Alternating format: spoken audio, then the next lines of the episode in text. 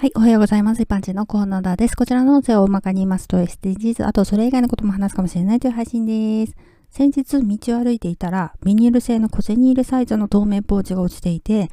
中に免許証が入ってるのが見えちゃったんですね。でも交番の場所を知らないような土地だったんで、でも少し通り過ぎてから、そういえば派出所があったってことを思い出して引き返して拾ってきました。最近落とし物見つける率高いんですよね。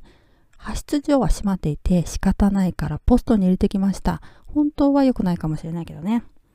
はい。ではでは今回は災害対策についてです。以前、新聞購読新規契約のお礼の品として選べた中に、確か防災グッズや食材が銀色のリュックに入ったセットっていうのがありました。私の場合はそれを選ばなかったですけど、防災グッズの詰め合わせ袋とか防災グッズをいざという時のためにあえて購入する人もいるかもしれませんね。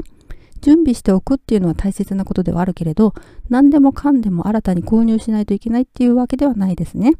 わざわざ購入しなくても普段使いのものを利用すればいい。それをフェーズフリーというそうです。普段あまり使わないような袋やカバンにグッズを入れておけば、いざという時にそれを持ち出せばいいから早く避難できますね。結局、クローゼットや押し入れの奥にしまい込むことになると思いますけど、スーツケースやあまり出番のない大きなカバンの中に入れておけば、スペースを取らないのでおすすめです。ではでは今回この辺で次回もお楽しみにまた聞いてくださいね。ではまた。